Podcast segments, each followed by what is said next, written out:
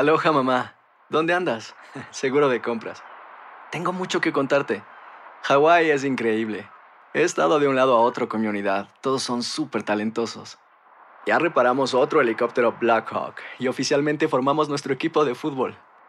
Para la próxima te cuento cómo voy con el surf y me cuentas qué te pareció el podcast que te compartí, ¿ok? Te quiero mucho. Be All You Can Be, visitando goarmy.com diagonal español.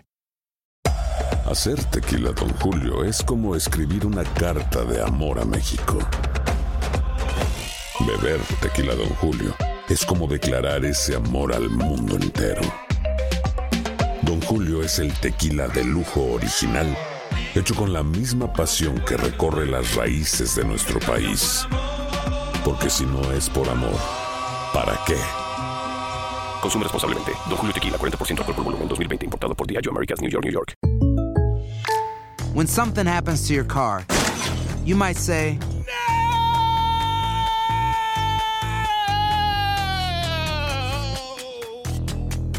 My car. but what you really need to say is something that can actually help. Like a good neighbor, State Farm is there. And just like that, State Farm is there to help you file your claim right on the State Farm mobile app. So just remember, like a good neighbor, State Farm is there. State Farm, Bloomington, Illinois. Boost Mobile tiene una gran oferta para que aproveches tu reembolso de impuestos al máximo y te mantengas conectado. Al cambiarte a Boost, recibe un 50% de descuento en tu primer mes de datos ilimitados. O, con un plan ilimitado de 40 dólares, llévate un Samsung Galaxy A15 5G por $39.99. Obtén los mejores teléfonos en las redes 5G más grandes del país. Con Boost Mobile, cambiarse es fácil. Solo visita boostmobile.com. Boost Mobile, sin miedo al éxito. Para clientes nuevos y solamente en línea, requiere AroPay. 50% de descuento en el primer mes requiere un plan de 25 dólares al mes. Aplican otras restricciones. Visita boostmobile.com para detalles.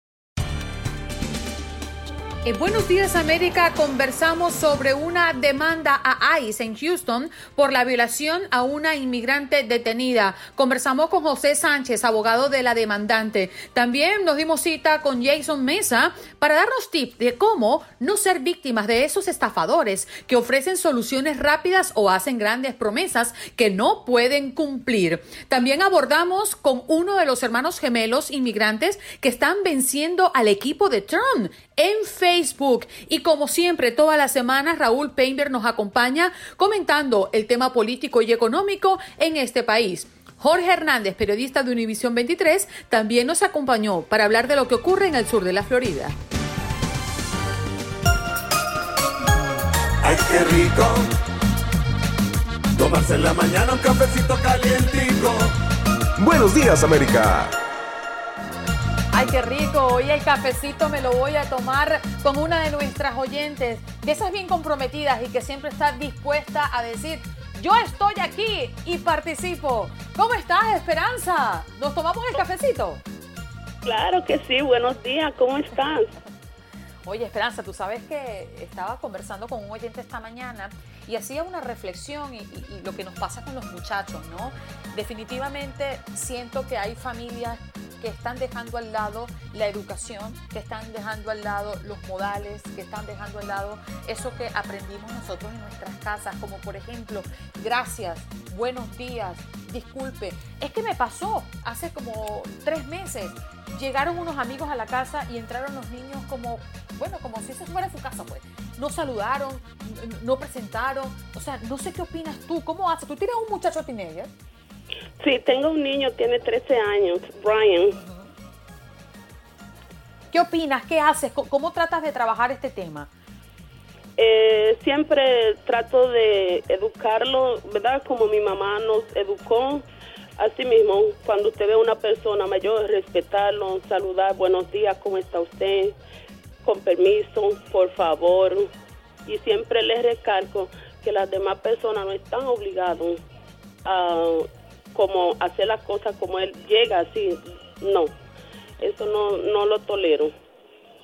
¿Y qué recomendación me das? Porque a mí a veces me provoca es decir, mira, mira, mira muchachito, usted no ha llegado a su casa, venga y salude. Pero a veces me, me como que me contengo porque pienso que le va a caer mal a los padres.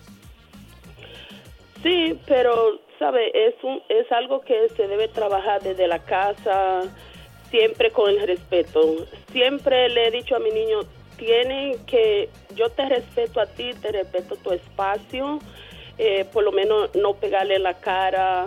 Entonces, para que él aprenda a respetarse él, para que pueda respetar a los demás siempre. ¿Tú crees que se han perdido los valores, Esperanza? Sí, sí, definitivamente se han perdido los valores. Porque, ¿sabe? Los padres muchas veces, quizás por el, el tiempo que tienen que trabajar y esas cosas, no, no le dicen a su niño cuánto lo quiere, un buenos días, cómo, cómo amaneciste. Y ahora, en este tiempo de pandemia, bien difícil, bien difícil. Pero sí es un problema de educación que viene desde la casa. Esperanza, ¿cómo te tomas el cafecito?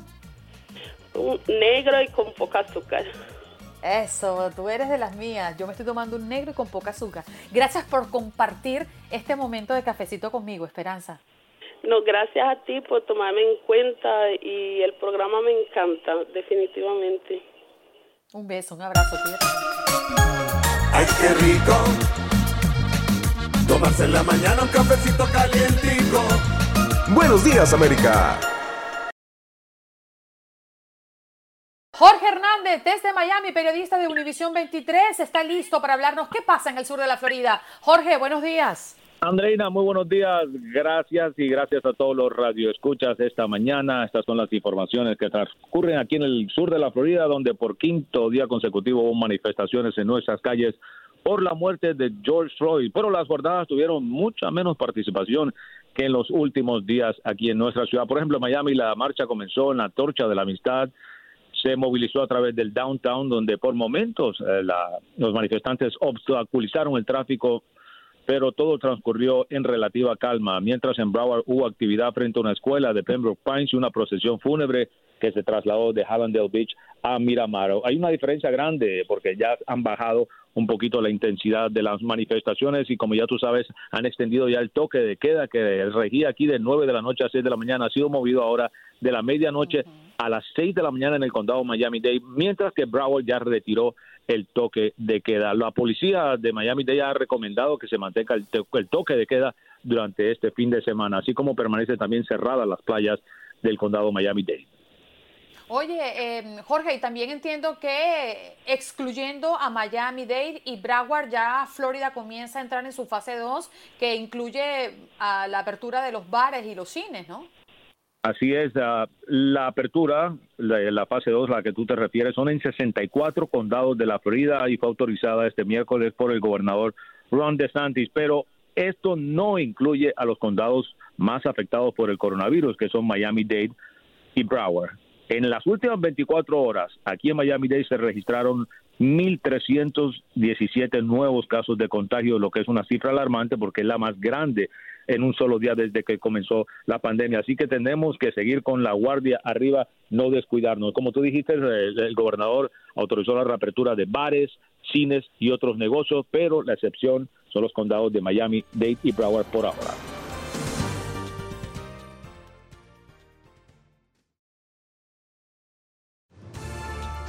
Vámonos con este tema que además lo anunciamos hace pocos minutos, dramático, eh, muy eh, lamentable lo que ha ocurrido. Hay una demanda a ICE en Houston por la violación a una inmigrante detenida. Según el texto de la demanda, en 2018, Jane Doe, de origen mexicano, estuvo aproximadamente tres meses bajo custodia de ICE en el centro de procesamiento de Houston. La tarde antes de que fuera repatriada a México, ella y otras dos detenidas fueron llevadas a una celda oscura en un área aislada de la instalación. Alrededor de la medianoche, tres hombres entraron en la celda y las violaron. Solo unas horas después las subieron en un autobús y fueron deportadas. Varias semanas después de todo esto, ella se dio cuenta de que estaba embarazada. Hoy es madre de un pequeño, fruto de esa violación.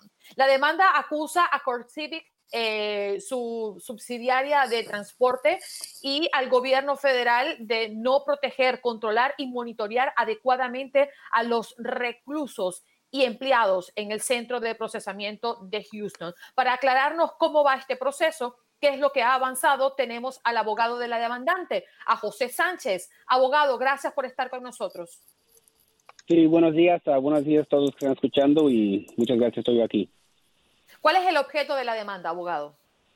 Pues lo más importante de la demanda es queremos que, que la gente que le ha pasado esto en la historia, en los años pasados, los meses, lo que sea, que hagan algo, que tengan derechos, que los inmigrantes que están detenidos entiendan y sepan que tienen derechos de hacer una demanda, una queja, no importa que sea contra el gobierno federal o cualquier compañía privada. Es lo más importante que de esta demanda, que esta señora tiene la fuerza y quiso hacer la demanda, no quiso estar silencio y estar allá en México y es la razón que decimos esta demanda, porque alguien tiene que ser culpable de lo que el acto para que no sigan haciendo esas cosas a los inmigrantes cuando están detenidos. Abogado Sánchez, buenos días. Le saluda Juan Carlos Aguiar. Las personas que cometieron esta violación que ustedes están, por la que están exigiendo justicia el día de hoy, ¿pertenecían directamente a la agencia federal ICE o eran contratistas del Estado encargados de la seguridad en este centro de detención donde habrían ocurrido los hechos?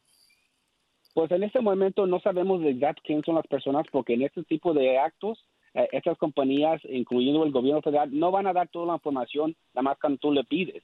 Y por eso tuvimos que hacer la demanda porque voluntariamente no quiso darnos información al gobierno federal, que ya la avisamos de hace mucho tiempo de la demanda y ellos no quieren hacer nada. Y tampoco una compañía privada como Core Civic, que tiene muchos uh, billones de dólares en su defensa para defenderse, no van a dar esa información. Por eso tuvimos que hacer la demanda. Y si ves la demanda, tenemos varios partidos, porque en realidad no sabemos de quién, con quién estaba trabajando, quién eran sus patrones de la persona que hizo esto, pero en tiempo vamos a saber por el proceso de descubrimiento en, la demanda quién era. Y, pero la razón a nosotros no importa de quién, con quién trabajaban, porque en final del día, Core Civic, que era la compañía que tiene el contrato con el gobierno federal, era, son los dueños de la cárcel, son los dueños de la detención, tenían control de quién entra y quién sale y quién tenía derecho de estar allí. Entonces, al final no importa quién era, tenemos que dar pruebas que sí pasó este acto adentro del centro de detención y eso es lo que tenemos que hacer. Pero al final yo pienso con los cubrimientos vamos a saber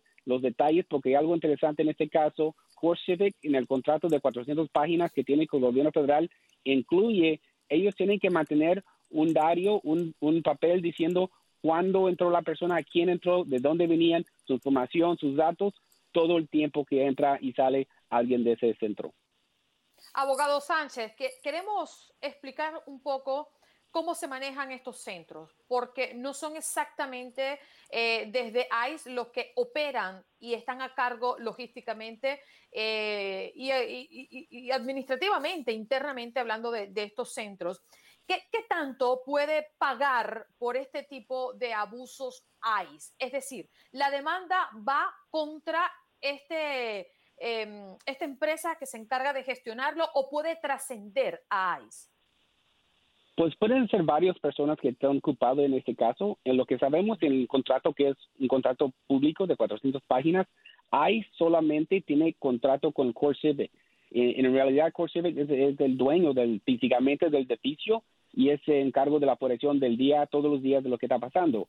Y la única razón que hicimos demanda a ICE, porque es posible que un agente de ICE es la persona lo que hizo, hizo ese acto, pero no sabemos. Pero al final del día, Core Civic mantiene todo, uh, está en cargo de todo y ellos son los que son culpables, no importa quién hizo ese acto. Por ejemplo, si era una compañía de electricidad, un señor que se metió y abusó a esas mujeres, después, en final del día, Core Civic es el que todo tiene uh, la culpa, porque están dejando a esas personas sin checando su historia, uh, lleva penal y todo eso para antes de dejar entrar a las personas. Al final no importa quién, quién lo hizo, lo importante es que pasó y que el Civic no hizo lo que tiene que hacer de obligación de defender a cualquier inmigrante que está detenido en este centro.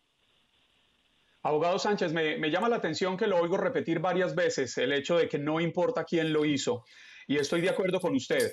Tanto la empresa privada que tiene el control del centro de detención como la agencia estatal eh, ICE, la agencia federal, perdón, tienen que responder, tienen una responsabilidad en estos hechos. Pero innegablemente sí importa saber quién lo hizo, porque una violación eh, es un acto individual, no es una agencia federal la que viola sexualmente a una mujer. Y le aclaro, estoy de acuerdo con usted en que existe una responsabilidad de la agencia y de la empresa privada, pero sí es importante quién violó, no, sí, claro, y, eso cuando durante el proceso, del proceso de descubrimiento, vamos a saber quién, y cuando sabemos exacto, la, el gobierno federal uh, se va a meter, el, el fiscal se va a meter y investigar físicamente qué lo porque es un acto penal también. Y ellos también van a investigar y van a querer saber exacto quién lo, quién lo hizo. Y, y lo bueno es que tenemos evidencia número uno, la niña. Tenemos la niña y claramente con la ADN que vamos a sacar de ella y también uh, en tiempo vamos a tener la lista de las personas que estaban en ese tiempo, los hombres, y claramente vamos a poder dar una orden del juez que van a uh, decir que esos hombres tienen que tomar la ADN y vamos a ver con quién uh, con quién se es ese ADN de la persona, con la niña y vamos a ver exacto quién es la persona que hizo este acto. Una pregunta, y continuando un poco con la pregunta de, de Juan Carlos, Yane no sabe quién es este hombre. Eh, eh, ¿Tuvo contacto directo antes de haberla perpetrado? Pues lo único que sabemos es lo que dice nuestra cliente Jane Doe, que esos hombres entraron con máscaras y no, pues por eso ella no pudo saber exacto cómo se ve físicamente en la cara, nada más físicamente de cuerpo, cómo se ve el hombre. Y tampoco en ese tiempo no sabemos quién eran las otras dos mujeres uh, que también estaban deportadas. En esto también estamos haciendo mucha prensa porque queremos que esas mexicanas que están en México ahorita o se regresaron, no sabemos, que están escuchando en la prensa que, que nos hablen, que hablen a la policía para que sepan que estamos aquí para ayudarles y ellos, ellas también van a ser muy buenos testigos en este caso para que no pase a otras personas. Ahora, abogado, ¿por qué dos años después se presenta esta demanda? Sí, es una buena pregunta. So, primero tenemos que la gente tiene que entender, nosotros lo que hicimos es esperar los nueve meses uh, cuando nació la niña, porque queríamos ver bien que sí salió la niña, estaba de buena salud, que tenemos, es la evidencia que más fuerte que tenemos. Aparte, uh, por la ley federal, cuando haces una demanda al gobierno federal, tienes que avisarles mínimo seis meses antes que hagas la demanda. So, si ves esas cosas, aparte de investigaciones que hicimos nosotros antes de, de preparar la demanda, por eso duró los dos años. Y aquí en Estados Unidos tienes dos años para hacer una demanda cuando es una queja a una compañía privada uh, o el gobierno también, si por daños uh, personal que te pase, por ejemplo, un caso de accidente, accidente en el trabajo. Las limitaciones aquí uh, son dos años aquí en Texas y por eso esperamos que antes de los dos años hicimos la demanda. Por eso es la razón que tardamos por muchas, varias razones estos dos años. Abogado, eh, esta mujer que denuncia esta violación estaría interesada en regresar a, aquí a Estados Unidos. Imagina uno que como todos los inmigrantes en este país, incluido yo, tenemos familia acá y tenemos eh, nuestros deseos de continuar acá y tenemos un arraigo acá. ¿Sería posible, en caso de que haya un fallo a favor de ella y una condena en contra de este o estos hombres, que aplicara una visa tipo U que la protegiera y le permitiera seguir acá en el país?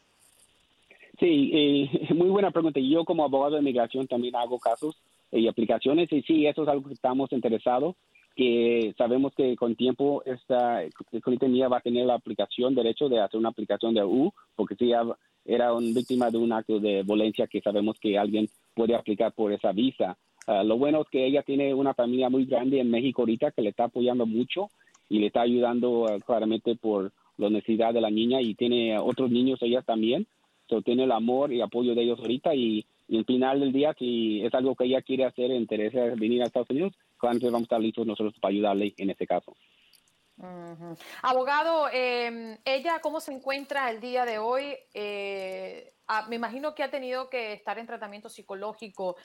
Eh, queremos saber cómo se encuentra ella. Sí, lo, lo bueno es que uh, sigo hablando con ella uh, allá en México y sí, por, por principio sí era difícil y hasta tenía varios um, pensamientos de no tener la niña desde el principio por la razón del acto que le pasó y si recuerdos que tenía, los sueños uh, y todo eso, pero al final como es uh, muy religiosa, católica, decidió tener la niña.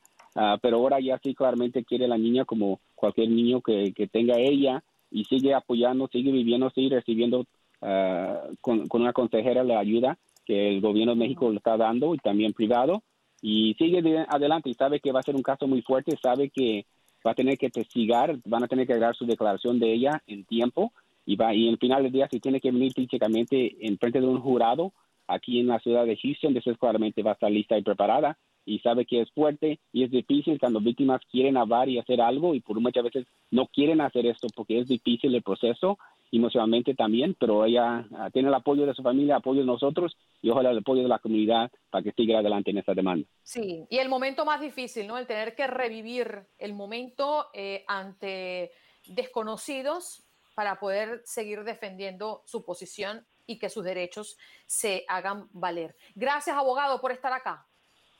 Sí, gracias a ustedes y aquí estamos ah, luchando aquí por los inmigrantes. Buenos días.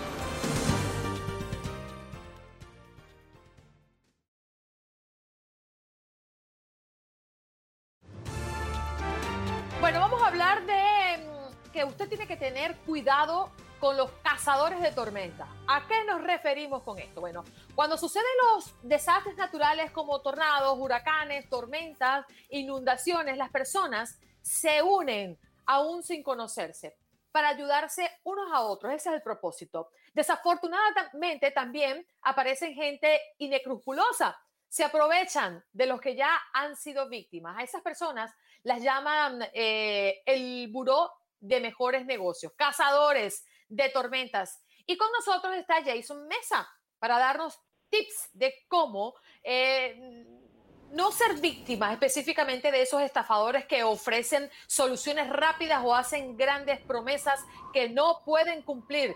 Jason, buenos días, ¿cómo amaneces? Muy buenos días a la gente y saludos muy cordialmente a su equipo también durante ese tiempo, ¿verdad? Bueno, nos vamos de inmediato con la primera pregunta. Nos vamos tiro certero. ¿Cuáles son eh, las preocupaciones que debemos tener nosotros para no ser estafados? Claro, desafortunadamente cada primavera y verano vemos a esos cazadores de tormentas, contratistas que visitan propietarios solo horas o días después de una ah, del clima severo para pasar por su área ofreciendo servicios de reparaciones aunque no las no todos contratistas son estafadores, pueden carecer de la licencia adecuada para su área y ofrecen soluciones rápidas, hacer grandes promesas que no pueden cumplir. Es un momento importante para recordar que debe hacer su investigación antes de elegir una contratista para realizar trabajo en su en su casa, ¿verdad? Así es, pero ¿qué, cómo determinar que uno no necesita ese servicio que ellos están ofreciendo? Porque es que uno es un total ignorante en esa materia y a veces uno cree que un pequeño daño o algo lo puede poner en peligro. Claro, sí, ah, momentos después de una de una tormenta, ¿verdad? No todos somos expertos de, del techo, no vamos a subir al techo para inspectar, inspeccionar. Eh. Entonces, hay personas que pasen por nuestra nuestra puerta diciendo ofrecemos una inspección gratis a usted, solamente necesitan firmar aquí en este contrato, ah, hacer un depósito de 20% del proyecto, entonces eh, es parte del engaño y muchas veces la gente se cae en este esta trampa de ofrecer dinero a una persona que no conoce y entonces se van o se crean daño en el techo para obtener el trabajo. Ahora, eh, sí, es que de verdad cuando uno, además cuando estamos en esos momentos de, ansiedad, en esos momentos donde queremos buscar una solución a lo que nos está quejando, eh, parece que estos hombres hacen de las suyas porque también estamos necesitando esa solución y caemos en ese juego, ¿no? Pero, eh, ¿qué se debe hacer si em, soy estafada? ¿Qué es lo primero en lo que yo debo pensar? ¿A dónde debo recurrir, Jason? Claro, no, no, el el Better Business Bureau es el Buró de Buenos Negocios. Está aquí para ofrecerle consejos y si tienen una queja con una contradicista, habla con nosotros, comunique con nosotros primero para que establecer comunicación entre el negocio y usted. Pero eh, es parte de un, una contratista legítima, pero si encuentras un estafador que no comunique con su email, con su número de, de, teléfono, entonces habla con la policía, haga un reporte de, policía porque es fraude, es, es, es, un tipo de fraude. Y hable con nosotros también para que investigamos un poco más a, a, ver si hay una, una, un pattern Óigame, sabe que me llama mucho la atención que a veces también uno escucha que están ofreciendo es ayuda para que uno cobre el seguro. Pero creo yo, y dígame si estoy equivocado, que cuando uno empieza esta cobradera de seguros y no es necesario, ese seguro termina subiendo su, su, su costo mensual y termina afectando nuestras propias finanzas. Muchas veces, claro que sí. Este, muchas veces la gente empieza con su compañía de seguros uh, preguntando acerca de su cobertura, de su póliza, los requisitos específicos de presentación. Entonces, necesitan guardar todos los recibos, documentos, alimentos y hablando solamente con su agente pueden determinar si hay daño, si necesitan ah, hacer un, un reclamo, ¿verdad? Entonces, si no empezamos el, con la compañía de, seguros, eh, podrían ser que ah, dinero de nuestra bolsa ah, se van. Entonces, póngase en contacto primero, hable con su compañía. antes de hacer un reclamo, hable directamente con la gente. Si necesitamos esta reparación, vamos a empezar o no. Así es. ¿Y cuál es la mejor recomendación, esa, esa clave dorada que usted no puede dejar el día de hoy para todos nuestros oyentes de Buenos Días América? Claro, resiste las ventas de alta presión. Eh, eh, algunos cazadores de tormentas usen tácticas como buen trato, solamente en, este día vamos a, ofrecer este servicio de techo. Sea proactivo en la selección de una contratista y no reaccione antes de las llamadas de ventas. Eh, no firme los cheques de seguros a las contratistas, obtenga una factura primero, pero nunca firme un documento que transfiere al contratista ningún derecho sobre sus reclamaciones de seguro. Tenga mucho cuidado, gente, haz más investigación y haz su tarea sobre uh, escogiendo una, un uh, techero, alguien que va a, reparar su casa. Tenga mucha investigación y hable con nosotros al bbb.org también para investigar un poco más sobre sus uh, perfiles. Óyame, ¿y qué consejo darle a las personas que en este momento están preocupadas por sus casas, por sus propiedades? Eh, ya estamos llegando a, la temporada de tormentas, de huracanes. Bueno, e, e, este clima está loco. Por ejemplo, hace menos de dos horas aquí en mi casa estaba cayendo un aguacero, la cosa más terrible, y ahorita está despuntando el sol. ¿Cómo prepararnos para estas situaciones? ¿Qué debemos tener en cuenta especialmente para proteger nuestras vidas, que están en riesgo en estos momentos de clima extremo.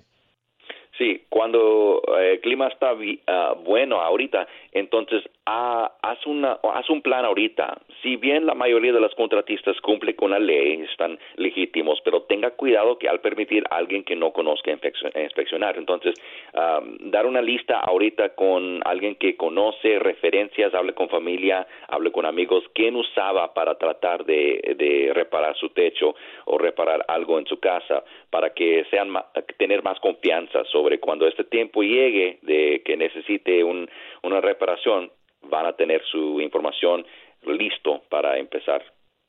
Jason, gracias por estar en Buenos Días América y darnos estas recomendaciones tan oportunas cuando estamos en medio de, como dice Juan Carlos, de cosas muy locas eh, a nivel climático que están ocurriendo por estos días. Un abrazo para ti. A ustedes, gracias.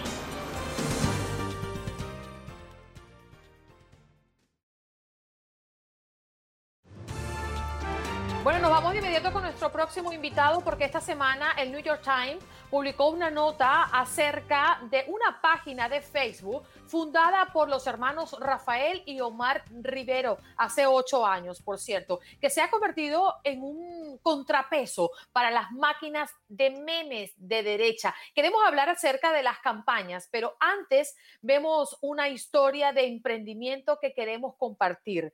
Cuéntanos cómo partieron y cuáles han sido las claves de su éxito. Omar Rivero con nosotros. Buenos días. Hola, ¿cómo estamos? Muchas gracias por tenernos. Eh, bueno, empezamos hace, ocho años eh, como una página de Facebook para darle una voz a una comunidad, a la gente que está de acuerdo con eh, el mensaje de Occupy Wall Street y también que apoya a los demócratas. Empezamos hace ocho años eh, con nada de dinero, nada de inversión, solamente yo y mi hermano eh, haciendo memes en nuestro teléfono y ahora ocho años después somos la página de Facebook eh, más grande con el doble de actividad que tiene Trump.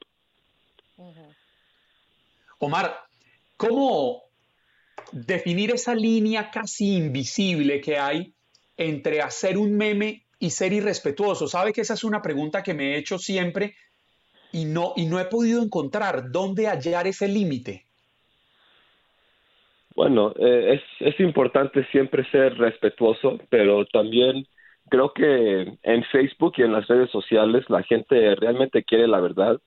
Entonces, eh, no se puede tener eh, miedo de, de hablar fuerte porque es, lo que la gente espera en las redes sociales, que alguien diga la verdad y que no tenga miedo. Ahora, eh, ¿podrías hablarnos un poquito de esas estrategias que has usado? ¿Cómo has llegado a calar dentro de los seguidores y de conquistar un espacio primero tan competitivo y luego tan sensible como las redes sociales? Pues yo quiero, yo creo que lo importante es, es eh, cuando estás haciendo un memo, algo, un memo o algo para las redes sociales, eh, son cosas eh, difíciles que tienes que explicar en, en, una manera muy simple. Entonces creo que el, el secreto es eh, agarrar cosas complicadas que la gente no entiende, políticas, y hacerlas lo, lo más simple posible para que cualquier persona las pueda entender.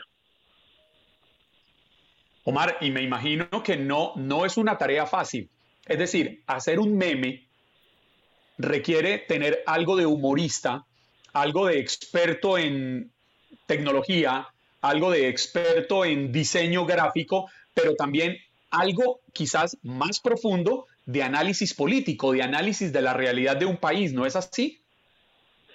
Sí, claro. Eh, yo y mi hermano estudiamos eh, política y hemos seguido la política muy en cerca por somos jóvenes, pero siempre hemos seguido la política desde niños. Entonces creo que estamos en una posición muy única para hacer buenos memes porque somos de la generación nueva, pero también tenemos una mentalidad muy vieja. Entonces eh, nos hace muy peligro, eh, nos hace muy buenos para para hacer memes en, en Facebook. Omar, eh, vamos a hablar de un caso puntual. Pero espéreme, Andreina, perdóneme, la interrumpo. ¿Qué es tener una mentalidad muy vieja? no, eh, creo que la, a lo mejor la traducción no, no funcionó bien, pero eh, yo y mi hermano, eh, como no tenemos una mentalidad de un niño de 20, 25 años, eh, eh, por ejemplo, hacemos memes sobre la importancia del seguro social, de Medicare, de food stamps, y son cosas que creo, que creo que a los jóvenes no les importa mucho a esta edad pero sí a, la gente de edad mayor eh, es muy importante para ellos y la mayoría de los seguidores son de edades 50 o más y yo y mi hermano tenemos solamente 33 años Wow. Ahora, de lo que quería conversar puntualmente es de sobre las campañas políticas, ¿no? Las estrategias. Eh, Omar, ustedes lograron alcanzar 23 millones de vistas en un post del expresidente Obama, que originalmente había alcanzado unos 4 millones de vistas. Eh, eh, ¿Cómo se logra? ¿Qué pasa allí? Pues yo creo que no solamente eh, las campañas no entiendan cómo usar este nuevo medio, porque ellos simplemente agarran el video y lo suben. Ese video en particular, yo y mi hermano lo editamos, eh, lo, le pusimos eh, palabras arriba y abajo y, lo hicimos perfecto para, para Facebook. Eh, eso es lo primero, que la campaña, las campañas como que no, no entiendan lo que están haciendo en Facebook. Y también, eh, como la campaña de Joe Biden y los demócratas, ellos no, no han invertido ni dinero ni tiempo en Facebook. Eh, yo y mi hermano hace seis años empezamos a crecer eh, esta página orgánicamente y ahora, siete años después, eh, tiene la página es mucho más poderosa de, lo, de cualquier página que puede que posiblemente puedan hacer los demócratas. Óigame, Omar, eh, hablábamos, Andreina, cuando lo presentaba usted, explicaba que se, se, se trataba de un ejemplo de emprendimiento. Sí. ¿Cómo se gana sí. dinero cuando se está realizando este tipo de actividades? Es decir, ¿a usted lo pueden contratar de alguna de las dos campañas o una organización del medio para decir, hey, vamos a buscar cómo impactar en Facebook desde los memes? Sí, claro. Eh, yo y mi hermano la, la, hacemos todo por, por eh, solamente ayudar a los demócratas y ayudar al país, pero también ofrecemos servicios de, de consulting, de, de, de ases, asesorio a, a, organizaciones de políticas, a políticos, a uniones laborales, etcétera, eh, que nos dan dinero para, para hacer su causa viral, para que la gente sepa de su causa y somos muy buenos para eso también. Eh, ahorita estamos negociando también con la campaña de, de presidente Biden porque se están dando cuenta de que eh, en, en las redes sociales no tienen ninguna presencia y es muy tarde para tratar de, de crear una presencia con, con solo cinco meses con solo cinco meses a, pero, pero ¿qué quiere decir la, que están elección. negociando? Están negociando. ¿Qué, sí, estamos negociando ahorita mismo. Ok, pero o sea, hay una propuesta. Ustedes, perdóname, Juan, están negociando ustedes para inclinarse en pro de una campaña, es decir, ustedes quieren eh, tomar partido.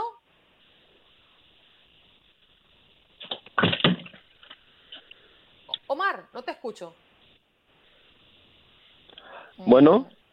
Sí, ¿me escuchas, Omar? Sí, ¿puedes repetir la pregunta, por favor? Sí. Nos hablaba de que estaban negociando y es que lo que queremos saber es que si te ocupas también de que te compren y tú haces publicidades o campaña en pro o en contra de algún candidato. Pues claro, lo, lo, primero es que tenemos que estar eh, en, en, acuerdo con lo que, eh, con el candidato. Eso, eso es lo primero. Pero sí, eh, ellos nos pagan no solamente para, para compartir eh, sus mensajes, pero también para ayudarles a crear los mensajes. Y creo que eso es lo, lo mejor en, en, lo que nosotros, nosotros podemos aportar eh, una beneficia para ellos. Porque no, solamente, no solamente les pagan como creadores y como estrategas en campañas políticas, más no para que sean parte de la campaña. ¿Eso es lo que no quieres explicar? Claro, no somos parte de la campaña, pero les, les ayudamos a crear contenido y también y lo compartimos a nuestros seguidores que, que tenemos más de 10 millones solamente en, en la página de Occupy Democrat. Y pueden recibir de los dos lados, de los republicanos y de los demócratas también. No, nosotros no trabajamos con republicanos y no recibimos dinero ni ayuda de ellos porque estamos muy en contra, muy en contra de los republicanos en nuestra página. Ok, que usted tiene muy claro son demócratas.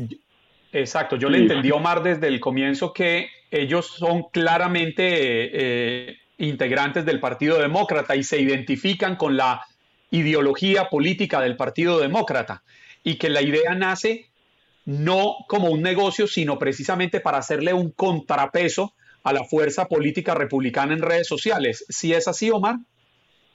Claro, e, estamos 100% en contra de los republicanos y apoyamos solamente a los demócratas. Y el, el dinero que, que, nos pagan los demócratas es solamente para cubrir nuestros costos y, y, no, no, es algo que hacemos por el dinero, lo hacemos de corazón porque realmente pensamos que el Partido Demócrata es, es mucho mejor para Estados Unidos. Omar, ¿y cuánto cuesta mantener eso?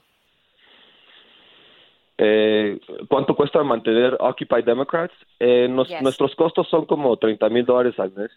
Tenemos a más de cuatro empleados y tenemos una oficina, etcétera. Wow, 30 mil dólares al mes, bastante dinero, ¿eh? Sí. Sí. Y, y, y, por una causa política que es válido y es respetable. Cuando usted habla de que están en negociaciones con, con, con la campaña de Biden, es porque ya ellos están interesados o ustedes los buscaron para decirles, miren, sus errores están aquí y nosotros podemos ayudarles. Sí, sabes que nosotros hemos tratado de hablar con no solamente la campaña de Joe Biden, pero con otras campañas y otras organizaciones y como que no nos hacían caso, pero ahora que salió el artículo de New York Times diciendo que somos número uno y le estamos ganando a Trump, y también hablando sobre la importancia de las redes sociales, especialmente para esta elección, que la gente no puede salir. Entonces, eh, eh, tenemos que, que las campañas tienen que llegarles a las personas donde están, que, es en su teléfono y en social media, en las redes sociales. Entonces, finalmente ya las campañas y, y las organizaciones y los demócratas finalmente nos están llamando a nosotros y pidiéndonos que les ayudes. Y eso es lo que pasó con la campaña de Joe Biden. Mm, Omar, ¿tú has tenido la oportunidad de hablar face to face con Biden? No, yo nunca he tenido la oportunidad de hablar con él, pero sí he, hablado con su campaign manager, con el que maneja su campaña y con el con su estrategia estrategista digital. Óigame, Omar, saliéndonos un poco de la política, este tema de los memes y las campañas en redes sociales también sirve para posicionar empresas, productos privados? Eh, me, imagino que sí sirve bien, pero nosotros no ayudamos con nada que tiene que ver con eso. Nosotros soy, solamente ayudamos a políticos o organizaciones políticas o organizaciones, eh, uniones laborales que eh, con las cuales nosotros estamos de acuerdo con ellos. Omar, muchas gracias. ¿Podrías reiterar que las personas que están en este momento en, nuestro, en nuestra página de, de, Facebook, nuestro Facebook Live, están solicitando el nombre de la página tuya en Facebook y cómo pueden conseguir más del contenido que ustedes hacen? Sí, sí. Eh, si quieren encontrar a Occupy Democrats en Facebook, eh, tienen que buscarla ahí en Facebook, o c c u p y Democrats, y ahí nos pueden encontrar, danos un like por favor, vean nuestros videos, vean nuestros memes, si, les gustan, compártenlos con sus amigos, porque esta campaña que tenemos enfrente de nosotros es muy importante y no podemos eh, no podemos aguantar que Trump nos gane mintiéndole y lavándole la cabeza a la gente en, en las redes sociales. Entonces, por favor, vean nuestra página. Si les gusta el contenido, por favor, con, compártenlo y enséñenlo a sus amigos, por favor.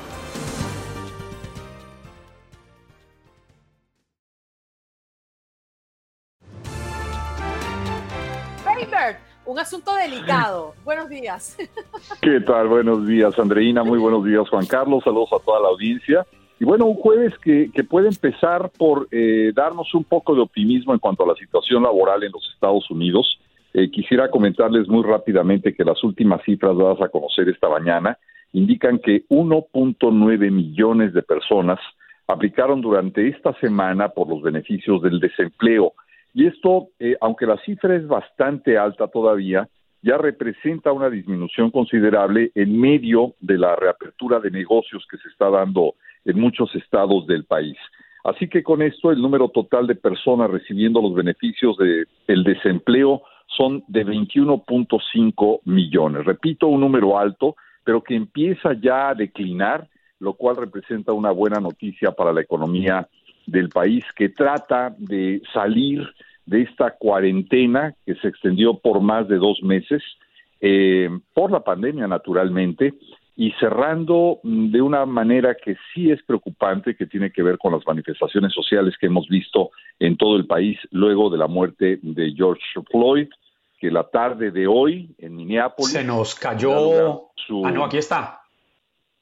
Tendrá su, primera, su primero de tres funerales eh, que culmina la próxima semana en la ciudad de Houston. Así que yo creo que estamos navegando el día de hoy entre una buena noticia, que es la esperanza por el, retomar de la actividad y los empleos en el país, la preocupación natural a nivel social por las manifestaciones y las protestas que se dan este día que empiezan los funerales de George Floyd y naturalmente los cuestionamientos al presidente Trump eh, por un mensaje, por una retórica que, como lo hemos dicho, más que unir, ha logrado dividir en muchos casos al país. Oye, Raúl, pero las últimas declaraciones del presidente Trump decían, con referencia a lo económico, que en septiembre vamos a estar viendo una mejoría considerable y que el próximo año será su mejor año. ¿Es una promesa electoral?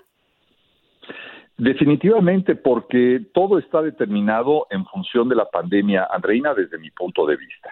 Aquí, aquí hay una cosa que no sé si a ustedes les llamó la atención o no, pero eh, entiendo el fondo y las razones. Hablamos de los caldos de cultivo para que se dieran, se generaran eh, estas reacciones de, violencia, de protesta, de frustración a nivel nacional en más de 25 ciudades de los Estados Unidos a raíz de la muerte de George Floyd. Un hecho lamentable, un hecho deleznable, sin lugar a dudas, y que esperamos que los asesinos eh, tengan el castigo merecido.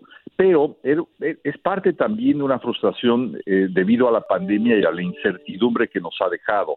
Entonces, decir que en septiembre estaremos recuperándonos económicamente y que el próximo año será el mejor es definitivamente mm, adelantar vísperas de una pandemia que yo no sé cuántas personas más en esas manifestaciones se contagiaron, pero los niveles de contagio siguen eh, los niveles de muerte continúan y en tanto no tengamos una segunda recaída, un segundo pico, como dicen los especialistas, Andreina, la economía no puede decirse que está totalmente estable porque ya vivimos esta primera etapa que fue muy, muy complicada.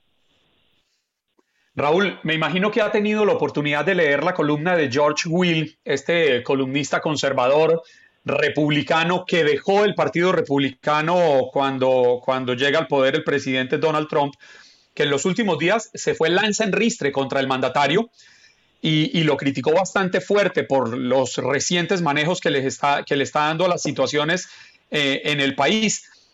Y yo me pregunto, ¿qué tan duro puede ser este golpe para el presidente Trump si George Will es considerado como una de las conciencias del Partido Republicano? Definitivamente lo es, como lo es también un exsecretario de la Defensa como James Mattis, que ha criticado naturalmente en medio de esta situación al presidente Donald Trump. El presidente continúa con una base importante de simpatizantes, eso no lo podemos olvidar. Sin embargo, también ese tipo de comportamientos políticos ante situaciones tan graves que más que unificar polarizan aún más al país, es lo que yo siento que puede costarle caro de aquí a las elecciones de noviembre, como lo hemos hablado, Juan Carlos. Y creo que esto eh, ha, dado pie a que muchas figuras de la política norteamericana, y no necesariamente, eh, como tú lo has mencionado, no solamente eh, republicanos, sino demócratas, han aprovechado el momento para dar mensajes que atenúan un poco ese malestar eh, de la población, del ciudadano norteamericano, que en medio de la frustración económica encuentra motivos de frustración social que lo lanzan a las calles sin mascarilla, sin distanciamiento social, arriesgando la vida para protestar por la muerte de George Floyd. Esto es muy delicado porque aquí no sabemos si están decididos a arriesgar su vida eh, por una causa social o si es eh, el descuido, la ignorancia, eh, el desdén por una enfermedad la que los hace salir de esa manera. Así que habría que medir muy bien sociológicamente qué es lo que ha pasado con estos movimientos, producto, repito, de un caldo de cultivo que incluye la frustración y también el enojo y el rechazo político. Sí, sin lugar a dudas. Y además, eh, un año muy complicado, ¿no? Para cualquiera desde cualquier punto de vista. Es increíble eh, que no nos esperábamos eh, ni el 20% de lo que ha ocurrido, no solamente en los Estados Unidos, sino en el mundo, y sobre todo pensando que es un año electoral, todo lo que nos está pasando y lo que está trastocando el tema político y económico en este hermoso país. Raúl, gracias por estar con nosotros. Nos encontramos la próxima semana. Andreina, un saludo muy fuerte, Juan Carlos, un abrazo y a todos eh, los escuchas, eh, un saludo muy, muy afectuoso.